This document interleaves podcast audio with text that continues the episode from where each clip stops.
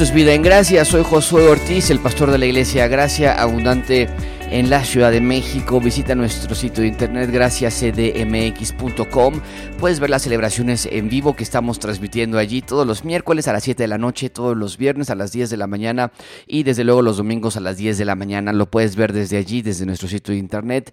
Te puede enviar a, tu, a la página de YouTube o de Facebook y si no mal entiendo también se puede ver en vivo allí mismo también. Pero de esa manera no nos tienes que buscar en YouTube o en Facebook, nos puedes encontrar directamente allí y y también descarga nuestra aplicación móvil, nuestro dispositivo, eh, en, tu dispositivo por favor, nuestra aplicación también se encuentra como Gracias CDMX. El episodio de esta semana es un episodio que le he titulado Nueve ejercicios para el enfriamiento espiritual. Si no mal recuerdo, hace un par de semanas tal vez hablé acerca de los peligros del COVID-19 en el sentido espiritual, no nada más en el sentido físico, que es que nos enfermamos y nos lastimamos y estamos eh, con el miedo y, el problema económico que viene después, en fin, todo eso que está allí. Pero también hablé acerca de tres clases de enfriamiento, lo, cuando, te, cuando te enfrías de la comunidad, cuando te enfrías ¿no? de, la palabra de Dios o de la congregación, o, en fin. Eh, este episodio quiero darte nueve ejercicios para cómo lidiar eh, con el enfriamiento espiritual. Nueve ejercicios para evitar o para lidiar o para trabajar con tu enfriamiento espiritual. Déjame dártelos. Número uno, recuerda lo que Cristo ha hecho por ti. Entonces estás desanimado, tal vez estás triste, estás deprimido. El, primero, el primer ejercicio que me gustaría que tú hicieras es recordar lo que Cristo ha hecho por ti. ¿De dónde estabas? ¿De dónde te sacó? Dice el salmista, del pozo de la desesperación me sacó. Puso mis pies sobre tierra firme. Y Pablo constantemente recuerda él mismo la cruz, la cruz, la cruz de Cristo. Pablo decía, solamente predicamos a Cristo crucificado. Y ya no somos los mismos, ahora somos, estamos crucificados juntamente con Él. Entonces, recordar acerca de lo que Él ha hecho por nosotros, la vida eterna que nos ha prometido, la paz que nos ha traído, una nueva perspectiva de vida, independientemente de tu circunstancia. Tal vez estás atravesando por problemas matrimoniales o por problemas económicos, sociales, educativos, lo que sea que esté pasando, en cualquiera que sea tu edad, recuerda lo que Cristo ha hecho por ti. Número dos, algo muy práctico es escuchar predicaciones durante la semana. El enemigo va a hacer que lo que menos quieras hacer es escuchar de Dios porque te vas a sentir deprimido, te vas a sentir triste, vamos a decir, no tengo ganas de. Pero este es el problema, el corazón es más engañoso que todas las cosas. Entonces, no importa que no tengamos ganas. Cuando hemos decidido escuchar a Dios o escuchar de Dios, solo cuando tenemos ganas. O sea, qué triste sería algo así. Nosotros necesitamos las predicaciones de la palabra de Dios. Entonces, durante la semana, escucha predicaciones y en, nuestros, en nuestra iglesia lo tomamos tan en serio que tomamos un tiempo de cada día para enviarte lo que le llamamos el menú del día, que son ocho o nueve cosas diferentes, nueve actividades entre artículos, predicaciones, podcasts, música, que, nosotros te estamos enviando, no tanto para que en ese momento te consumas todo el material, sino que para el transcurso del día estés echando mano de estos materiales que hemos puesto a tu disposición. No hay excusa.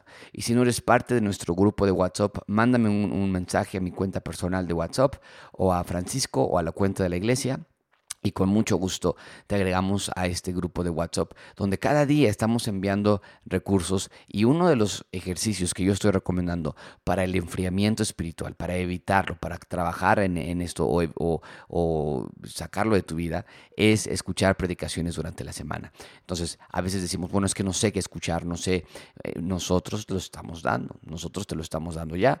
Y si no, bueno, pregúntame y con mucho gusto te puedo... Eh, dar recomendaciones. Número tres, escuchar música edificante. Iba de la mano con lo anterior, pero es muy importante ver qué clase de música estamos consumiendo. Eh, yo en mi, en mi caso personal, para trabajar necesito escuchar música. Este, me da mucha pena con Alberto, con Miguel, con ah, Francisco cuando andan por acá y tengo mi música a todo volumen, porque para concentrarme necesito música, pero me gusta estar escuchando música edificante mientras preparo sermones, mientras escribo algún libro, algún artículo, mientras estoy eh, ayudando a alguien. Me gusta estar siempre escuchando música y que sea edificante. Entonces, evalúa qué música estás escuchando tú. Déjame decirte esto, la música anti Dios.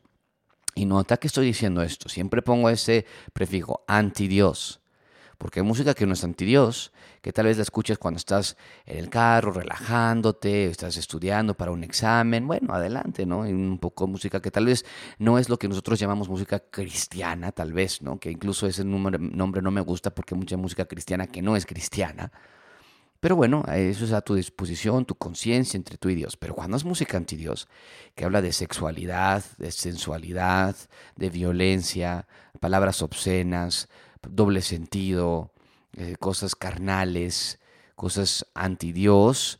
O sea, pues ¿cómo vas a ayudar tu enfriamiento espiritual cuando estás escuchando esa clase de música? Es totalmente, totalmente ilógico. Así que mucho cuidado con eso. Número cuatro, alimentarte de la palabra de Dios. Y, no lo estoy poniendo en orden necesariamente. Obviamente va todo de la mano, ¿ok?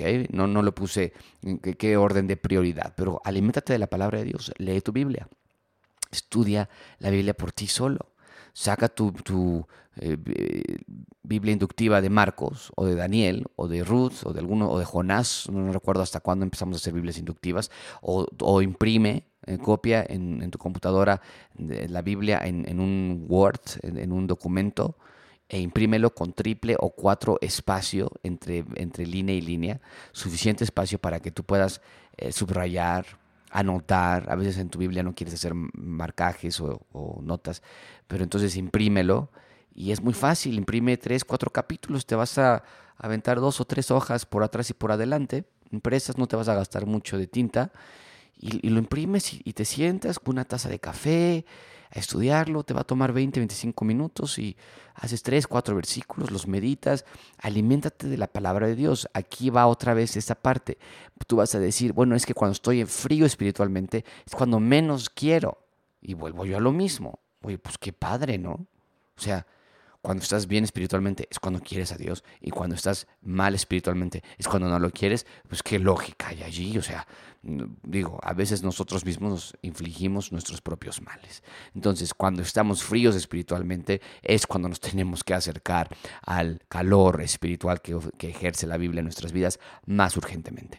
Número 5, no espérame, será número 4, no tengo 1, 2, 3, 4, número 5 leer buenos libros teológicos. Aquí en Gracia Abundante tenemos una gran biblioteca de, o librería más bien, de libros que te queremos dar y los damos a un gran descuento. Si tienes necesidad de libros, envíanos un mensaje y los conseguimos. Tenemos aquí algunos que se quedaron todavía antes de la, de la cuarentena o de la contingencia. Tenemos libros aquí todavía, así que mándanos un mensaje y dinos, oye, recomiéndame algún libro, mándamelo. Y lo de menos, lo que menos nos interesa es el dinero. Nos lo hemos dicho muchísimas ocasiones. Aquí los libros que tenemos, que son libros que aprobamos, evaluamos, no, no, no, aseguramos que estamos al 100% de acuerdo con todo lo que dicen, es imposible. Pero son libros de, que vienen de, de casas publicadoras serias, eh, teológicas. Bueno, lo, que siempre le hemos dicho, gastamos más dinero en ir con un taxi hasta allá, traerlo para acá, este, eh, el, gasto de Francisco, el gasto mío, el gasto de, de pagar la transportación, el tiempo de o sea, y, lo damos al mismo precio, a veces está más económico de lo que nos lo dan ellos. Entonces, no estamos ganando nada por el contrario. Simplemente es una manera de querer ayudarte. Y ahorita en tiempo de contingencia, pues tal vez estás diciendo, mira, me estoy aventando dos series en la noche porque pues nos dormimos muy temprano, no hay mucho que hacer. Bueno, hay que leer, hay que leer libros teológicos, cuando estamos fríos espiritualmente y cuando no también. Y todos estos este, consejos, no, los, no creas que nada más es para el que está frío espiritualmente. O sea, por ejemplo, alimentarte de la palabra de Dios cuando estás frío, cuando no estás frío, pues no te alimentes. Desde luego que no. Pero sí hay una realidad en que cuando estamos desanimados espiritualmente, solemos dejar de hacer estas cosas. Quiero que tú consideres estos ejercicios que te estoy dando. Número 6 platicar con alguien acerca de tus problemas. Esto es comunidad.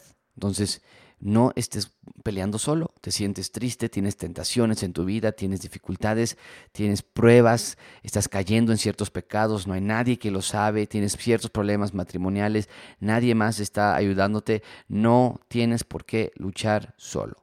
Estamos como iglesia y yo estoy aquí para ayudar, para escucharte, para darte consejos espirituales.